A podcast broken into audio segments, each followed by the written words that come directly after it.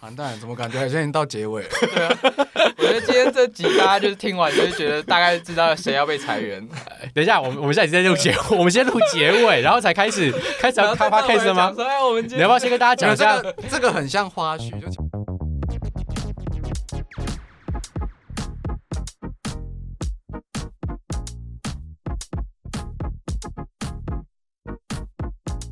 好，那我觉得我可以讲一下为什么今天会有这集 podcast 啊，主要是这几天大家在网络上也看到 ChatGPT 的应用，其实被大家聊到烂了，所以我那时候在跟雷在聊说有关 ChatGPT，我们可不可以来录一集 podcast？那时候我在想的事情是，既然大家应用都聊到烂，然后我也在社群网络上看到很多人对于自己在未来工作可能会被 AI 所取代这件事情。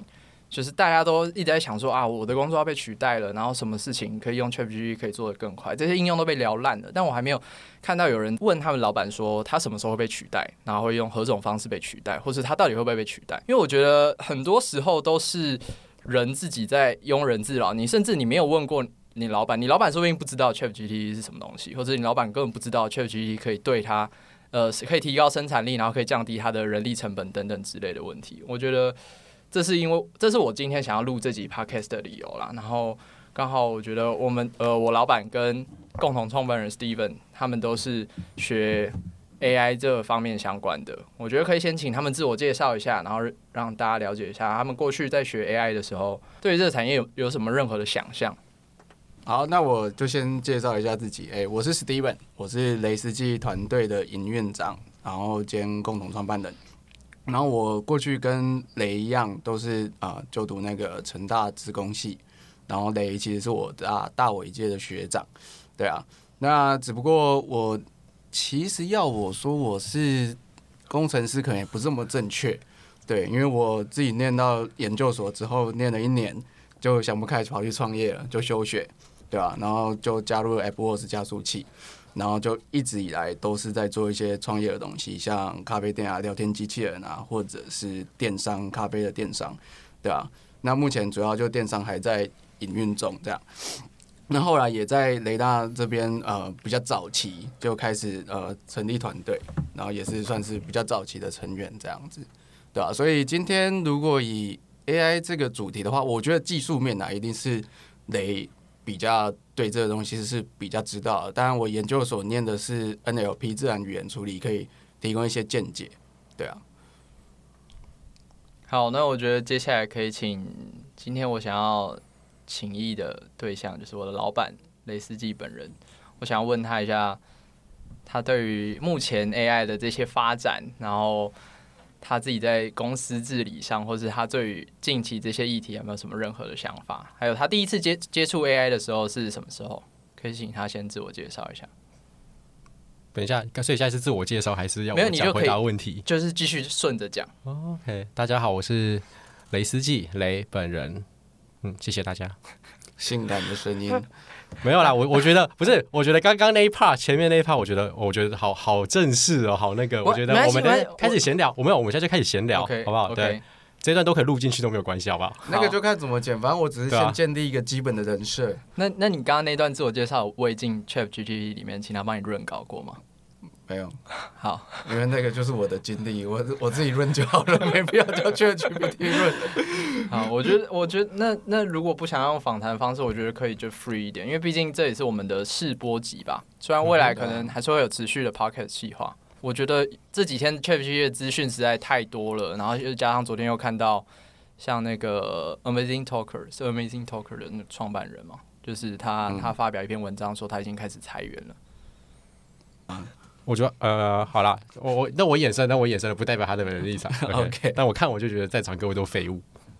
哇，这是雷大立场。靠废。啊，你的自我介绍就只有很很简短的嘛？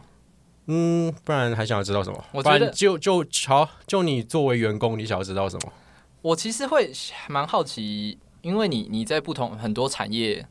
都有当老板嘛，就是你现在自己创雷斯基的品牌，然后你可能又是餐厅的老板，然后你过去也有跟 Steven 我记得也有共同创业的其他的题目。这集我会觉得你很适合当这个录制的角色，是因为你刚好跨足了很多不同产业老板，像 Stephen 他自己也是，他可能做电商、做咖啡。我觉得现在已经不是 AI 这件事情，已经不是提升生产力而已，它某种程度是我觉得改变了很多公司治理上面的一些思维跟逻辑。是，这这改变蛮多的。啊，我就会想了解说，那像比如说，我先先问雷本人，他你现在自己对于自己有身兼这么多产业，你现在是想到，比如说 AI 可以对于这个没有在脚本上，这个没有在脚本上，你不要不要紧张。你现在对于你现在对于 AI，呃，对于 A AI 这件事情，在管理公司上，不是啊这个不是应该之后大家再问吗？不知道先第一次接触，我要跟大家想象。没关系啊，就不照好办了。啦，不要 搞了，不要搞了，现在不要搞了啦！靠，不要，那不要，那你那你就不要给我看稿。好好，就不要看。对啊，我觉得就是因为你跨足很多个产业嘛，所以你你对于这件事情有没有什么任何的想法？你是早之前就预见现在这样的未来，还是你其实也是在经历这个很时代很大的转变？你说要很早之前预见我，我不是预言师啦，所以其实真的要预见，认真来说没有。但是的确，因为以前也做过 NLP 相关的题目，那以前在 AI 那个时候啦，更早之前那个时候叫做资料探勘或是资料科学家，反正各种名词嘛。二零一二年哈佛商业周刊说什么资料科学家是二十一世纪最性感的职业，那个都可以去查。那时候是 AI 最热的上一个。其实那个、那个、那个，大家也不一定叫 AI 啦，反正那时候叫做资料科学。那个时候最夯的名词更更一个最夯名词叫大数据，啊，大数据前一波红的叫云端嘛，云端大数据，反正读资工系的都会知道这个那个名词的脉络，但其实都大同小异。那你说有，所以你说当时在玩这个东西，我那个时候其实 Chat GPT 它这个东西是所谓的 GPT 三点五嘛模型啊，以模型来三点五。去了 GPT 是二零一八年 GPT 第一版出来的时候，那时候我就在玩了。所以你说可以做到现在，你说我预见吗？对我们来说啊，是一个理想状态。其实现在的社，应该说这个社会它其实是一个理想。那可是这个理想，从应该说没有预料到是来的这么快，嗯，这来的太快了，而且是真的是一，而且重点是，像我们以前在玩 AI，像以前玩 GPT，一二零一八年的时候，GPT Open AI 推 GPT 模型，那是二零一八年的事。同时间，但是其当年度有另外一个模型，其实更受到我们所谓的从业人员或是领域内的工程师们所推崇，叫做 BERT 模型 （BRT）。那其实这个东西会变成是，它其实这个领域或是这些概念，其实本身它可能是对于呃可能从业人员或者是领读相关领域的专家学者是一个很 sexy 的事情。可是他们有从来没有这么出圈过，没有那么一般人这么就是一拓展到一般人。都是诶，人人都可以使用，人人都会受到影响的状况。应该说这件事情，我觉得是应该很少人预料得到的，完也几乎没有预料到。就是过去我们在玩 AI，它其实都会是我们是希望透过资数、资料科学、资料探勘，以前叫 data mining 这个词也很红，然后数 AI 这个东西来解决某个特定领域上面的问题。举例来说，可能车子可能是什政府机关的行政。客服之类的，它是某个电商某个不同的领域，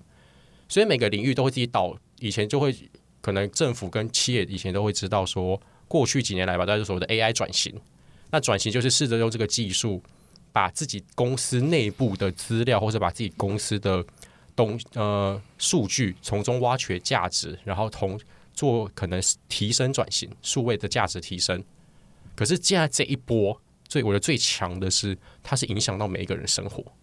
这么说好了，我觉得以前都有在一个框架之下，就觉得来说，围棋 AI 这件事情，围棋本身就有一个自己的规则，就是它是在某个 domain 或领域之内被 training 好的东西，所以会符合很符合那个 domain 需要的。但这次其实最让人惊讶的是，一般这种对话型的 AI，大概没几天就被玩烂了。以前 IBM 或什么的，他们出了之后，结果只会骂脏话，讲一些有的没的。哦，你讲到这个，我就想到啊，以前 IBM 不是有那个 Watson？对，Watson，Watson 以前他去参加益智节目，那时候以前应该有可能看过 Watson 参加益智节目，美国那种一个很知名的益智节目，答对答题超屌。后来 IBM 想要把这个 IBM 就把这个 Watson 商用，它用到什么？跟医院结合，跟医疗医疗机构结合，可是后来失败了。我没记错，应该是失败了。嗯，对。那就是会对于刚 Steven 讲的啊，就是以前这个东西就是都在某个框架领域，但是可能到达顶尖或者是真的跳脱框架之外，对它可能效果很好，可是，在商用上面可能就会失败，或者是有会受到相关的局限，不好商商业化。嗯，我觉得这个最大的差别就是我之前在跟呃在做行销广告业的公司在聊 AI 这件事情，因为那时候聊天机器人非常的红，那时候大家基本上就觉得聊天机器人应该就会变成一个可以对话式的 AI，结果那一波大概二零一七年吧。之后过每一年之后就没有人在聊聊天机器人，因为他能做到的事情实在太失望了。但如果说那时候就有 ChatGPT 这样子的技术，我觉得聊天机器人可能有办法延续更多的应用。对，就是在那时候的技术面的确完全是让人家失望的，以为可以做到像现在 ChatGPT 这样子的回复，结果只能做一些很规则式的客服式的问答，而且。只要稍微跳脱一点这个客服之外能给的问题，他基本上就会给一些非常呃不在规范之内或不入流的答案，是完全会让这个客服非常的扣分的。但现在去了 GPT，能够让企业自己 training 是有可能达到一个应对非常好的客服，这个是有机会的。在这一波，我觉得这是让我觉得好险，我没有继续在研究所念自然语言处理。为什么为什么会有这种这种庆幸？因为那时候其实就是想要做的像 Chat GPT 这样子，但那时候拥有的技术或者说我自己毕竟也没有这么专业 AI，那你到最后你就是在你当如果当工程师，你就是在里面努力的标注 data，对，但你的你可能进去的台湾公司的 data 量永远没有像 Chat GPT 后面拥有的 data 量这么多，对，那。你只要 data 没有那么多，然后领域没有那么广，你到最后 training 出来的东西，到最后就是就是大者独大，对他们一定就是直接呃，像现在大陆也想要弄得像 ChatGPT 一样，但他们真的有那样的数据，有那样子的呃 label 的 data，就是标标签过后的 data 嘛？那这件事情基本上不是这么简单，因为它后面的那个投资投注的金钱跟资源其实是非常大的。那个要跟其实没有这么快，对啊，这这件事情就真的是蛮不容易的啊，对啊，而且语言这件事情又牵扯到所谓的 ambiguity，就是语义模糊不清。就是今天我们会说好不快乐跟好快乐，其实它都是在讲很快乐这件事。那这件事情其实，在中文领域，我们那时候读到这个，或者说想要解决这件事情都非常难，在那时候的模型里面都很难解决这件事。对，但现在 ChatGPT 已经算好像把这件事情解决到一个，他好像真的懂你语义的感觉。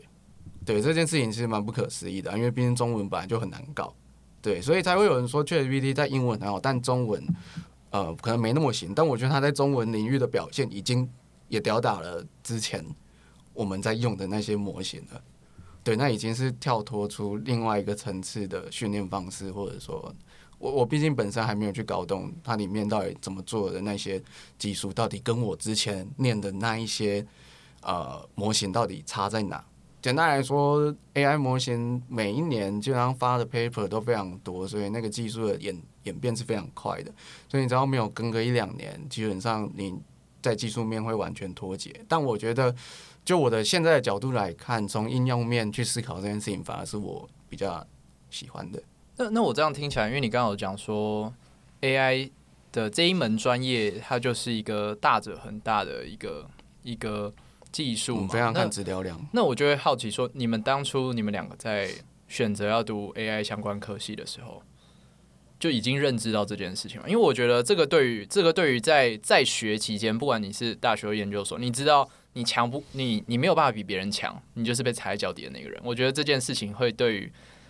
在学习过程的人会会看不到尽头的那种感觉，嗯嗯嗯，因为你不知道你可以放诸到未来市场上，你是不是那个马上就被吃掉的人？我我觉得是大部分求呃在学或者是面临求职的人都会有相同的困扰，因为有时候你学习一个东西没有到一定的深度，其实你都不知道那个门槛在哪。对，所以我觉得我们一开始学习呃，职工任何的技术都保持着尝试的心情啊，就是比较尝试的心情，跟他可能达到的应用，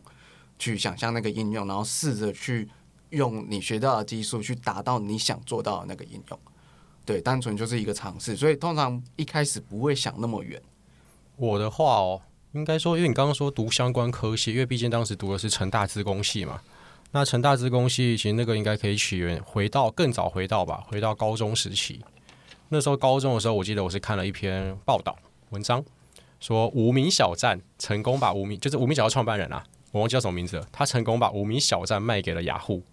卖了一个天价数字，然后就财富自由了。然后那时候其实差不多 YouTube 好像那时候也很红吧，开还是刚出来，我也没记错。反正因为那个时候我们的班上啊，大概大家的立志是当医生，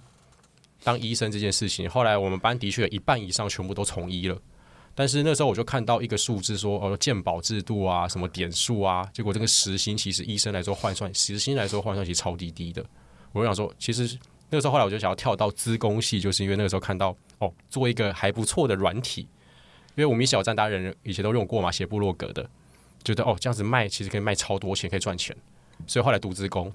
但读资工了之后，其实大一到大三吧，其实认真来说，那个时候都没有什么。就是因为随便乱选嘛，必修课跟选修课都是各种技术在教。你说要找到一个方向，其实当时也无头苍蝇。对我来说，最核心的影响我启发，就回到刚刚讲的，就是有他们就是那时候一篇文章就提到说，资料科学家是最 sexy 的行业。好，所以我想要 sexy 一点，所以我就后来学资料科学这个领域。而且它变成是他在写程式上面，它其实有点像是不是做 infrastructure。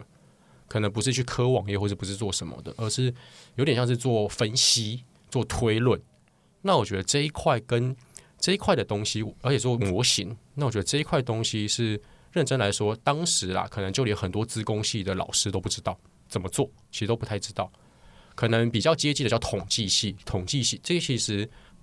大家如果从业应该都知道，所谓的大家都会号称，大家讲外面讲 AI，然后可能。资工系讲 machine learning，然后统计系讲统计模型，其实背后都大同小异啊。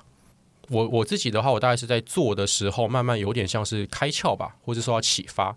其实，在学习的过程当中，你的确不会知道说，可能外面的现实中生活应用到底会怎么用。但是在学习的过程当中，会体会到一件事情，是那个学理的扎实度，就会变成是刚刚讲一个大者恒大嘛。现在其实就会变成是 OK，有个 Chat GPT 大者的那个模型，就 Open AI 训练的出来。二零一七年的 AlphaGo 只有 Google 的 DeepMind 训练的出来，那个都是会受限于可能所谓的硬体限制，或者是各个的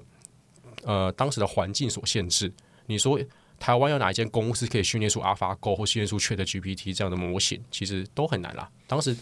当时其实包括成本，或是包括可能参数上面的 Pre Pre Train。基本上或是什么 fine tune 那些东西，其实都蛮难做到的。但是我觉得，就是变成是当时在学 AI 的时候，它其实都所谓的 AI 啦，它其实是有很多的小领域所建构出来的。统计学、machine learning，然后还有所谓 domain knowledge，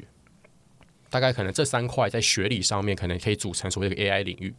那每个领域，统计学最核心最后会学到叫做逻逻那个回归。回归分析嘛，回归式线性回归，总听过了吧？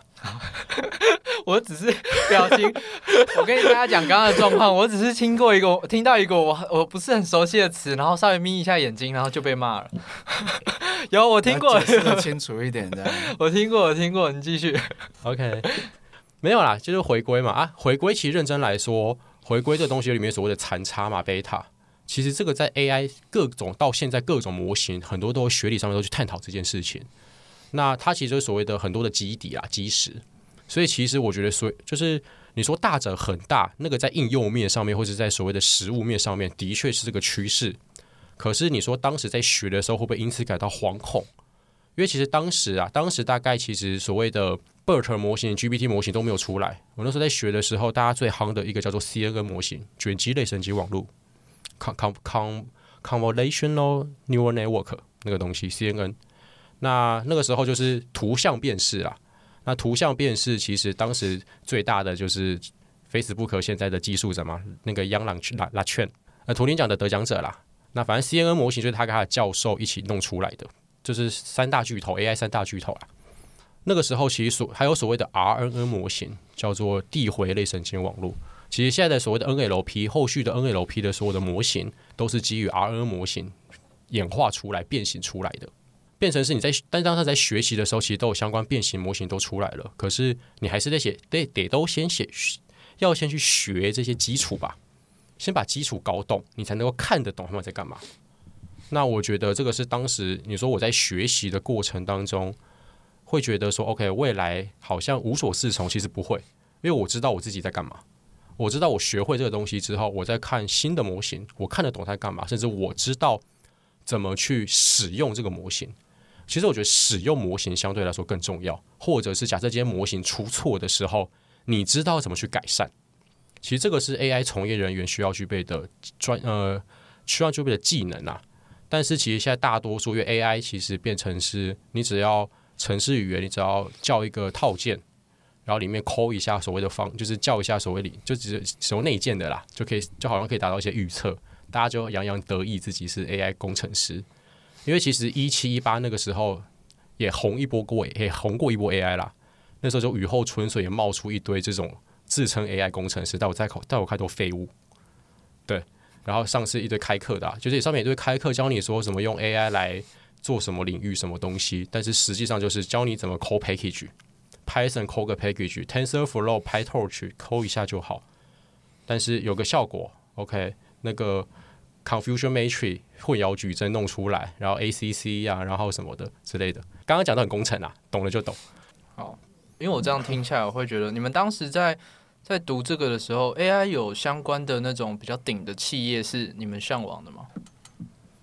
就是觉得当然有啊。毕业之后就那应该美国吧，大部分都美国那边的企业，大概是呃，如果你是想要往。啊，资料科学家这个领域前进的话，很多都会去美国念书，然后进去美国的企业，因为台湾的能量跟资源跟应用的确还没有办法到这么广，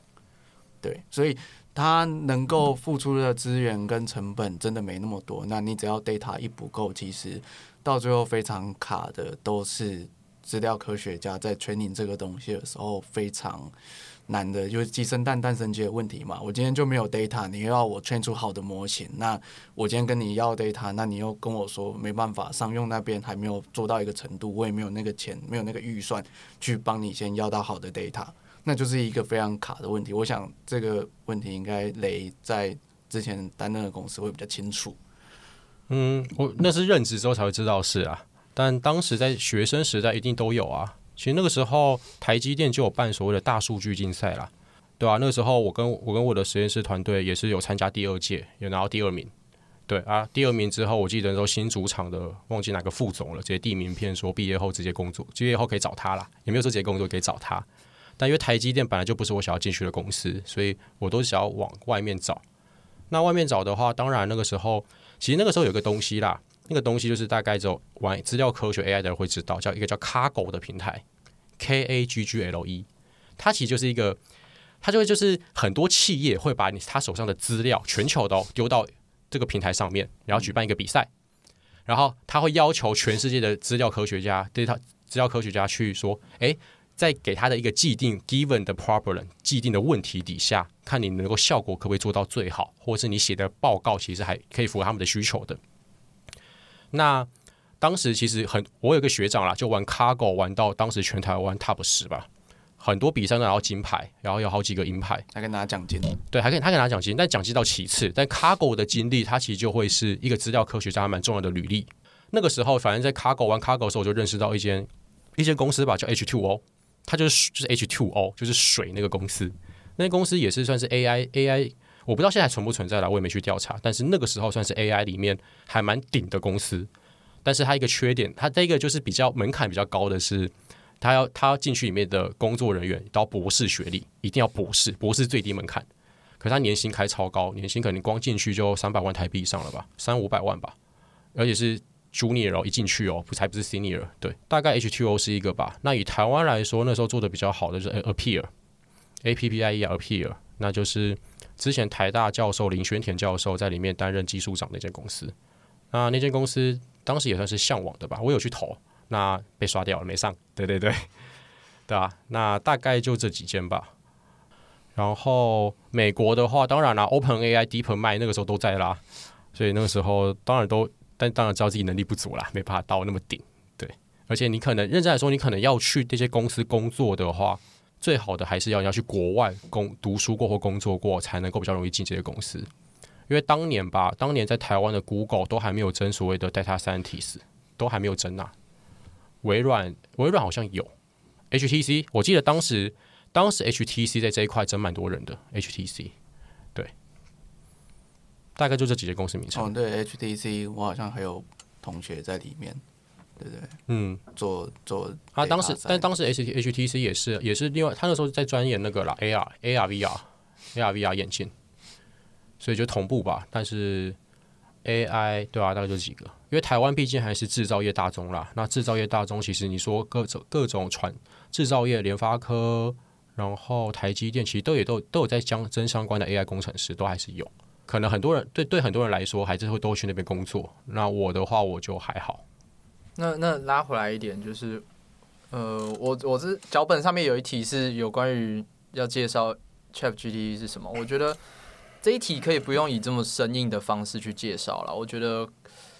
我猜大家直接问 Chat GPT 可能比较快吧。我觉得这题问 Chat GPT 会比较快，但是我现在现在遇到的问题是，像我们公司有有一篇文章是在产 Chat GPT 案例嘛，像我就把这篇文章丢给我的爸妈去看，可是我觉得这篇文章对他们来说还是有一定的门槛。是啊，是啊，因为因为他们还没有办法想象到那个世界，所以那个世界这样发展。因为我会这样讲，是因为我其实上礼拜帮我家里装了一台 Google 的那个语音助理，嗯，那时候我在示范给我爸妈看的时候，他们就会对于这件事情很意外，就会觉得说怎么那么好用。我甚至只有问他说天气或者是。呃呃，天气，然后然后今天星期几，帮我设闹钟的一些很基本的助理的操作。可是我爸妈会觉得这件事情是他们从未接触过，所以如果先先就是你现在是要去跟一个完全零基础的人去介绍 ChatGPT，你会把它当成一个人一个助理去在介绍，还是当成一个什么？我不会介绍，太麻烦了。你不不是一个一个零基基础知识的人，干嘛跟他介绍 ChatGPT 的基运作原理？因为我我相信知道啊我。相信今天听这集的人，也不是所有人都用过 ChatGPT。不是，我就问一件事，你会去问，你会去问你说，哎、你知道 Google 搜寻背后的演算法怎么运作的吗？对对对，没有没有你会想问不会不会问到那么难，不会问到那么难。他这个，但是你刚刚问 Chat，但是 ChatGPT 感觉问说它是什么，就很像这个东西啊。我顶多拿 Siri 跟它对标吧，就是拿一个可能他们生活中比较常见，或者是比较常会听到别人讨论的东西，去先做一个粗浅的对标，然后看到有没有想要继续往下聊，对吧？就是看对方有没有兴趣要去跟你聊下去，对。因为对啊对啊，因为这个东西太复杂了。他没有共感的话，你讲太多，那可能就不想跟你聊天了那，这些人是不是以后都会被淘汰？而且，所以说你刚刚，所以可以退休啊。呃，反正我我想象的世界以后吧就不需要这么多工作的人啊，有一些人就是就像第一玩家嘛，就是有一些人就真的不用工作啊，嗯，然后只要能维持他的最基本需求就好了。但我觉得这个到最后就会变成说，你要试着找到自己生存的意义而已，就是要给自己一个交代啊。我到到最后就是这样。下来谈人生的对啊，要要 Steven 突然把话题导到这么哲学我，最近比较探讨这方面的问题，来要来讲你的伤害了吗？这个伤害伤痕吗？感 你要把自己的有故事的男人。但我觉得，我觉得 ChatGPT 的出现，呃，我觉得非常好的事情是，它可以让很多更 routine 的事情变得更更快被解决掉。那我们就可以更关注在一些比较哲学的议题上面，或是比较聊天的东西，就是那个反而是可以专注在一些他必定毕竟没有办法取代的东西上面。可是他如果抢了你的工作，你没有钱，你还会去专注在哲学、心理议题的上面吗？所以你要先试着把它当工具利用利用啊。站在我的立场啊，我一定是先把它那那你好，你说你想要把 ChatGPT 当成你现在可能辅助你做很多事情的应用，你目前有没有看到有任何的应用你是觉得耳目一新的？当然这阵子你看到非常多，嗯，我我自己对于蛮多嗯、城市的应用，我觉得都还蛮厉害的。但是真的要到非常惊艳，你应该就是把它商用化这件事情嘛。我觉得最后就是讲到商用化，那比较惊艳的就会是那个做出绘本，然后把它放到阿玛总上面拍卖，然后真的卖得掉，这件事情就会让我觉得哇，那真的蛮屌的。而且他花不到一两天的时间，他就做完这件事了。那小朋友也很爱。然后他的确能够制造出这样子的商机。我觉得这才是我觉得比较有趣的地方，因为这在以前的 AI，你顶多就是做个有趣的东西，你根本没办法商用。以前的啊，以前的炒火的 AI 基本上都没办法。你说，呃，把那个 AlphaGo 拿出来下围棋下一下，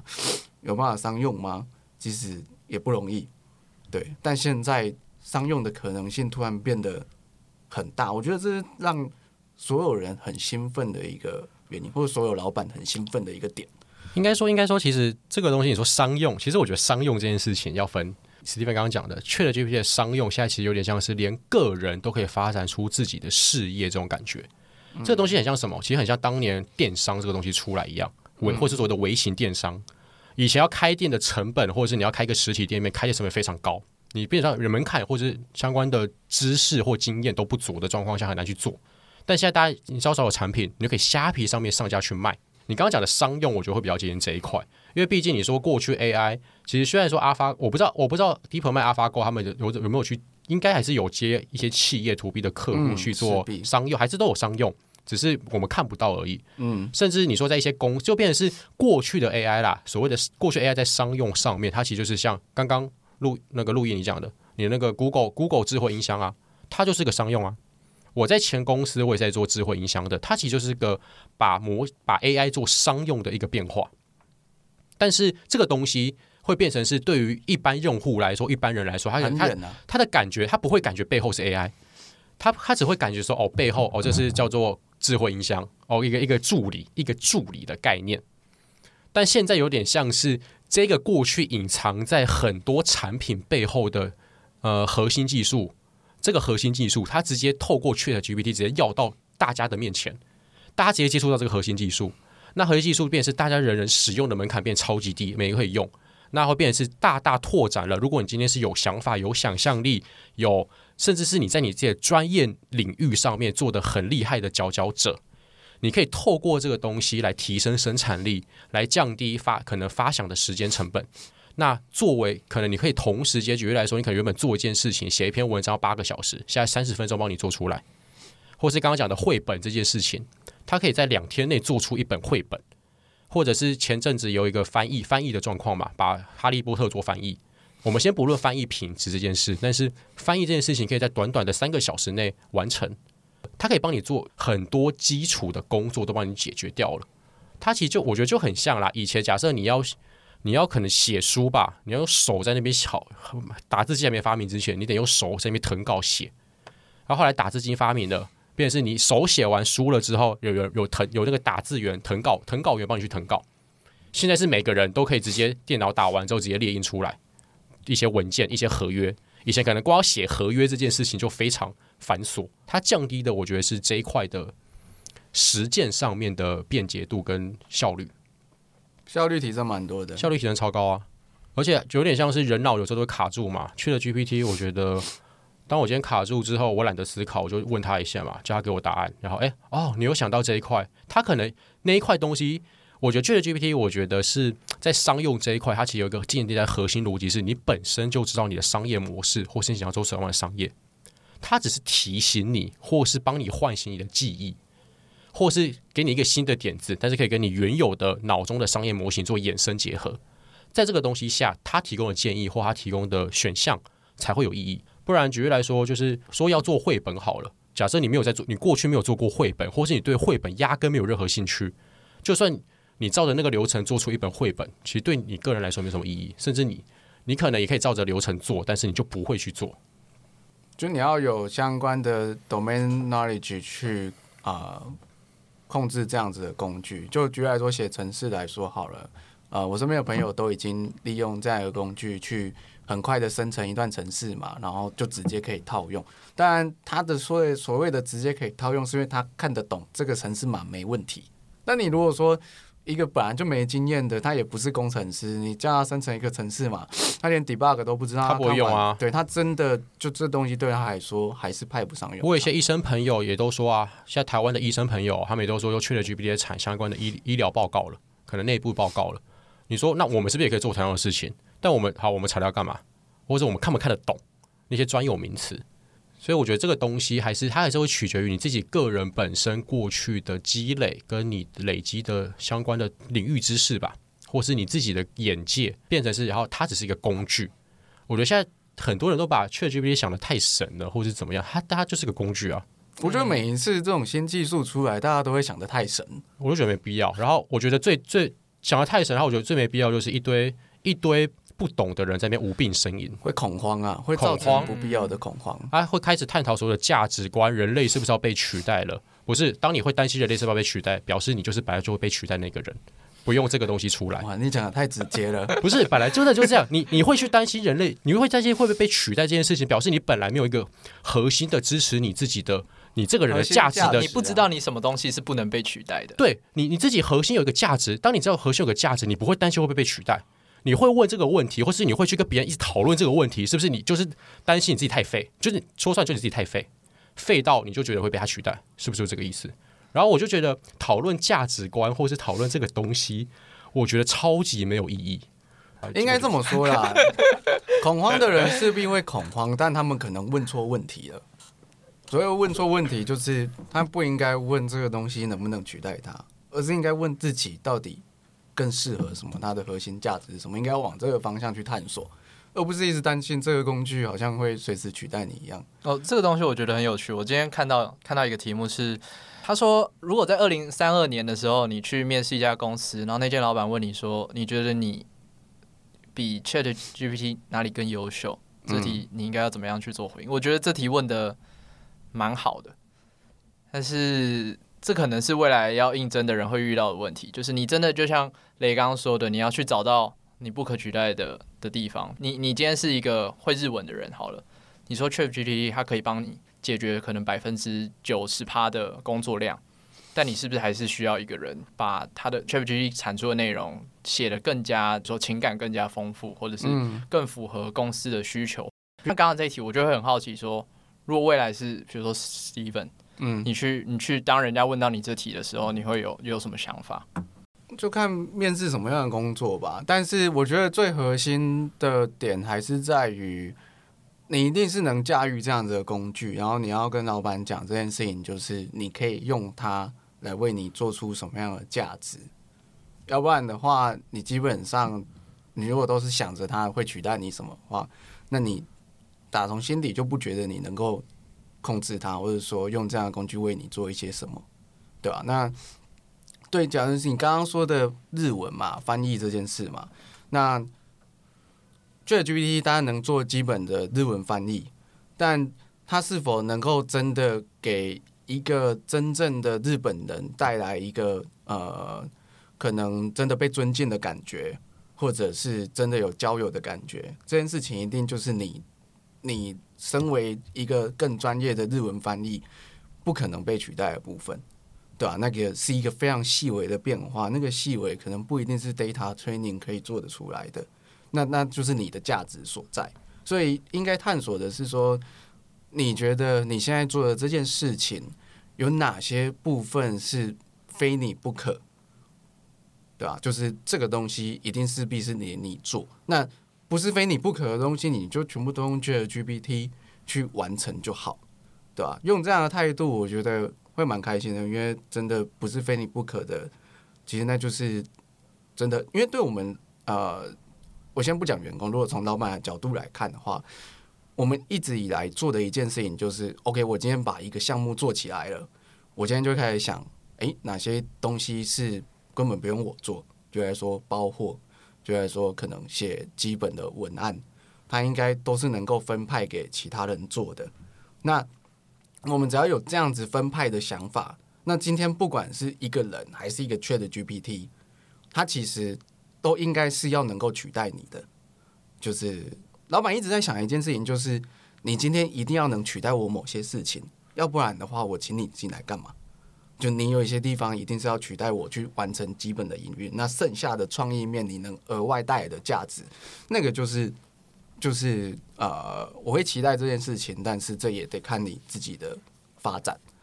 对吧、当然，请一个员工来一定是完成有一些基本的要求嘛，就是这个这个公司维持最基本营运的要求，对吧、那 ChatGPT 其其实就是在解决那些最基本营运的要求。那你如果说一开始新鲜人进来只能完成最基本营运要求，那我觉得倒还好。但是慢慢成长到后面，你一定要找出一些非你不可的点，对，就是才不会说呃会有这种被取代的困扰或什么。那这这时候还在想被取代的这个困扰，就代表你压根没有想过你的价值到底在哪，就你从来没有探索过这个问题。老板呢？老板自己觉得，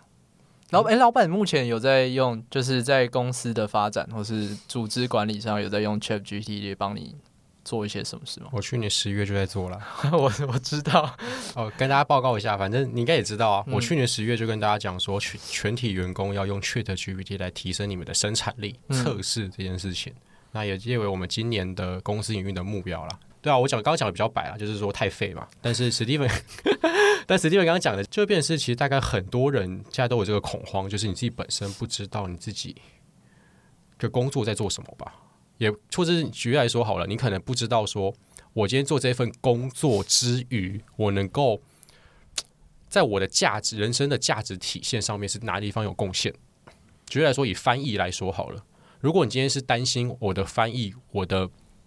翻译就是被 ChatGPT 所取代的话，那是不是表示你的翻译就是平庸的？嗯，我就我就讲一件事，翻译这件事情，它其实其实 ChatGPT 有一个东西，你说 ChatGPT 现在可以取代翻译，OK，前两天也有人用它来翻译《哈利波特》，但你说那个翻译《哈利波特》品品质在出版社的角度真的是可以出版的吗？我觉得一定不行。一定不行嘛？那理由是什么？因为所谓的以翻译来说好了，其实翻译这个东西它很讲求一个文字上的美感。我就想，你把金庸的小说想要翻译成英文，好，降龙十八掌，我问你，你要怎么样翻译才会不就是那个金，就是那个英文上面的核心价值有抓到，但同时又维持语感上面的那个美感，这个东西超难。嗯，我不知道之前好像我不知道前两年前几年有流行过一个中国的翻译的影片，就是它是一个中国的口译，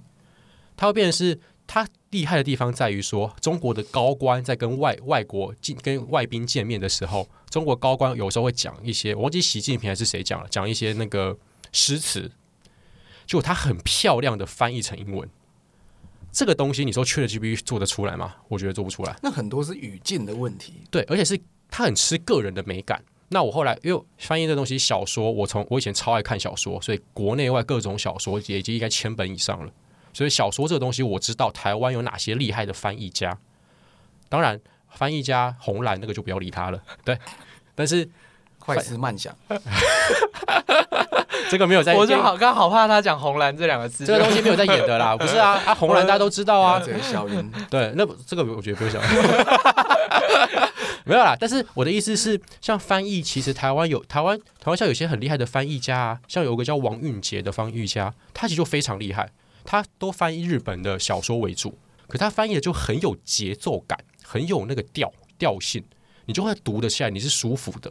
其实这个东西，我觉得某方面来说就很像你有时候看韩剧，你是听中文配音还是听英文配音？嗯，嗯啊，没有，不是听中文配音还是听韩文配音，那个感觉不一样嘛那。个感觉完全不一样对。，然后有有时候有时候为什么一些中文配音你听起来就很怪很别扭？其实那个就是我觉得就是有一个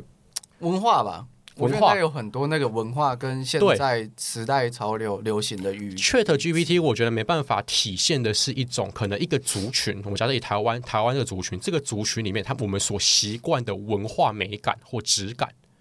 然后可能在一些作品上面，他没办法帮我满足到这一块的需求。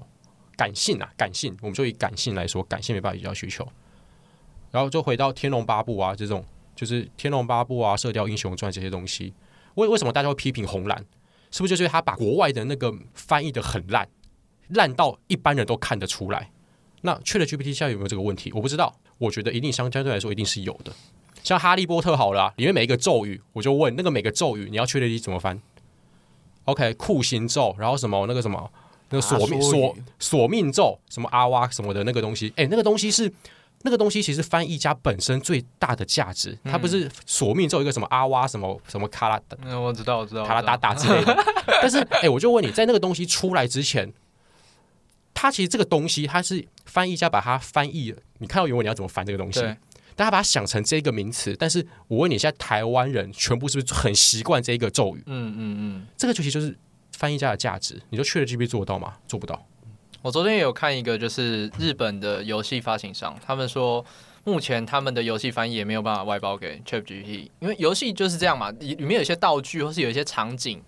然后或者是有一些呃比较幻想的情境的东西，你没有办法用 Chat，因为 Chat 对你就以中国来说啊，中国修仙游戏这么多，请问“修仙”两个字怎么翻译到有美感？我也不知道怎么翻译成英文，让让外国人觉得说这个东西是很有意境。那个很像电影名称，在不同的地方都可以翻的。哦，对对对对对对对对对，像像对啊，就像那个很有名的一个叫做什么，某个费里曼演的逃狱的逃狱的史丹利，一九九五。一九九五对。什么什么一九九五。对一九九五呃刺激一九九五。哦对啊刺激一九九五。啊你知道你知道它原文它原本是一个短篇小说中短篇小说，然后那个名词我看了就是就是那个监狱的名词。但是你说要怎么翻译成《刺激一九九五》，没人知道啊，完全不搭嘎。对，啊，这个就是一个呃，必须要很懂啊，可能里面的剧情，或者说这个国家喜欢的词、常用的词，对吧？什么《海底总动员》跟《海底都是雨》，这个哦，对啊，非常大。我不知道中国是这个翻译，什么《速度与激情》《玩命关头》，对不对？这种东西嘛，对，你说《速度与激情》《这个就展现出不同文化之间的区别，但没有贬义。那那我觉得这样子综合听下来，就是刚刚是听到是两个老板的想法嘛？那你自己来应该说我现在就要讲，我我觉得我觉得它不会取代人类的工作，但是它会改变人类之后去找工作的一些思维。就像就 Steven 刚刚讲的，就是当你是这间公司的员工，你要去想你的价值在在哪里。有些时候是你那份工作其实没有价值，我我讲难听一点是这样，你的工作没有价值，因为它是重复性 routine 的工作，变成是你在找工作之前，你要想什么样的东西是是像 ChatGPT 或者 AI 这种东西是取代不了。我觉得很多的艺术家在过去，他们可能会觉得自己的想法是无法被取代的，然后一直到现在有 AI 生成的图片，然后他们才就觉得说 What the fuck，就是就是我以我以前觉得我独一无二，然后现在就被 fuck 到。我突然觉得，我突然觉得接下来会有两个东西会很红。第一个叫课程，如何培养你不被 Chat GPT 哎不被 AI 取代的自信课程，自信培养课程。我觉得应该就有人。然后另外一个可能是那种心灵层次的冥想课程。OK，你当你为 Chat GPT 才要恐慌的时候，请来冥想，对啊，请来回归找寻人类自。自我的价值内内看吧，我觉得那个谁佑胜佑胜他前几天发那篇文不就是在讲类似的东西，类似的东西，他是陪小孩嘛？对对对，我觉得这个这个精神蛮伟大的，对啊。我觉得今天还有一个很重点的关键啦，就是 我还我还没问，请说，我以为你要问说你会不会被裁员，就是？对，我就要问这题啊，我就要问说，老板有没有考虑用 AI 来取代现在的员工？你说取代？当然，你说身为老板没有说没有考虑，一定是骗人的啦。嗯，但是会变成是以我的思考逻辑思考这件事的状况，会是为什么你现在手上的工作可以被 ChatGPT 所取代？如果这个东西发生了，我觉得就一定会被取代。对，那所以这也是为什么我去年其实要求团队成员要开始让你，我强烈要求你们说，你们在自己手上的工作跟 ChatGPT 结合，甚至跟 Mid Mid Journey。Mid Journey，我是去年二月还三月就叫你们开始要研究玩玩看的了东西。对，那对我来说，如果让你们变得不能被取代的话，核心的逻辑就是你你要懂得去如何用 Chat GPT，因为 Chat GPT 人来说啦，它还是一个需要有人去操控、去触发的一个工具，它是工具，所以是既然是工具，一定要人去用。今天一把刀要有人去用，它才能够煮菜。那对我来说，Chat GPT 也是一样的。如果说你们今天是可以用 Chat GPT 来提升你们手上的工作效率，或者是可以为公司带来额外的新的想法上的实践，因为我觉得 Chat GPT 它它不是在可能做创新，但它其实是在实践上面有机会降低成本、提升效率。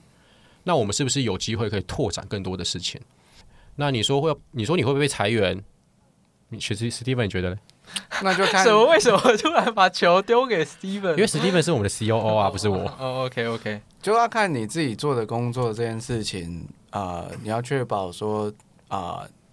我们通常是对事不对人嘛。如果你的事本身就能够被 Chat GPT 取代，那你就换另外一个事做，或者原本这个事你就是用 Chat GPT 去处理，那也势必得找到其他呃的价值嘛，因为人不可能一直都不学习啊。通常会有到很恐慌，恐慌他可能早就已经不学习，可能已经好一段时间了。所以今天突然